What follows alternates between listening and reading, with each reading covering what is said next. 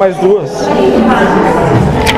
mais duas. Então os problemas são situações, os problemas são causados por essas situações para que se encontrem, né? Porque se não tivesse Não, moço. aquela Aí que situação tá. que desencadeia. A necessidade da situação é que gera o problema. Ah, sim. Entende? Ah, vai ser criado alguma coisa.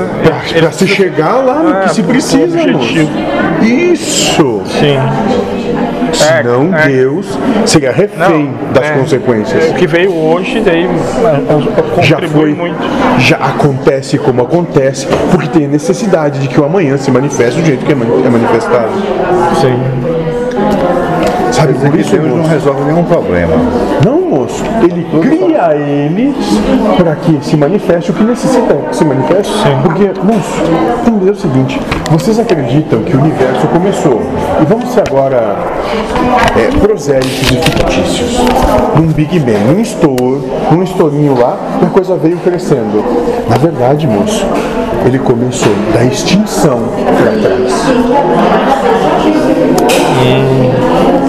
O vocês veem como tempo correndo para frente, nós percebemos o tempo correndo para trás. Já acabou tudo. Isso, moço, diametralmente oposto da percepção humana. Já acabou tudo e. É, Sócrates tinha esse hábito de, de dormir revivenciar história de. Coincidência? Muita Um reflexo da, da vivência espiritual dele, certamente. da percepção, moço, porque o que falava lá, falo hoje aqui também.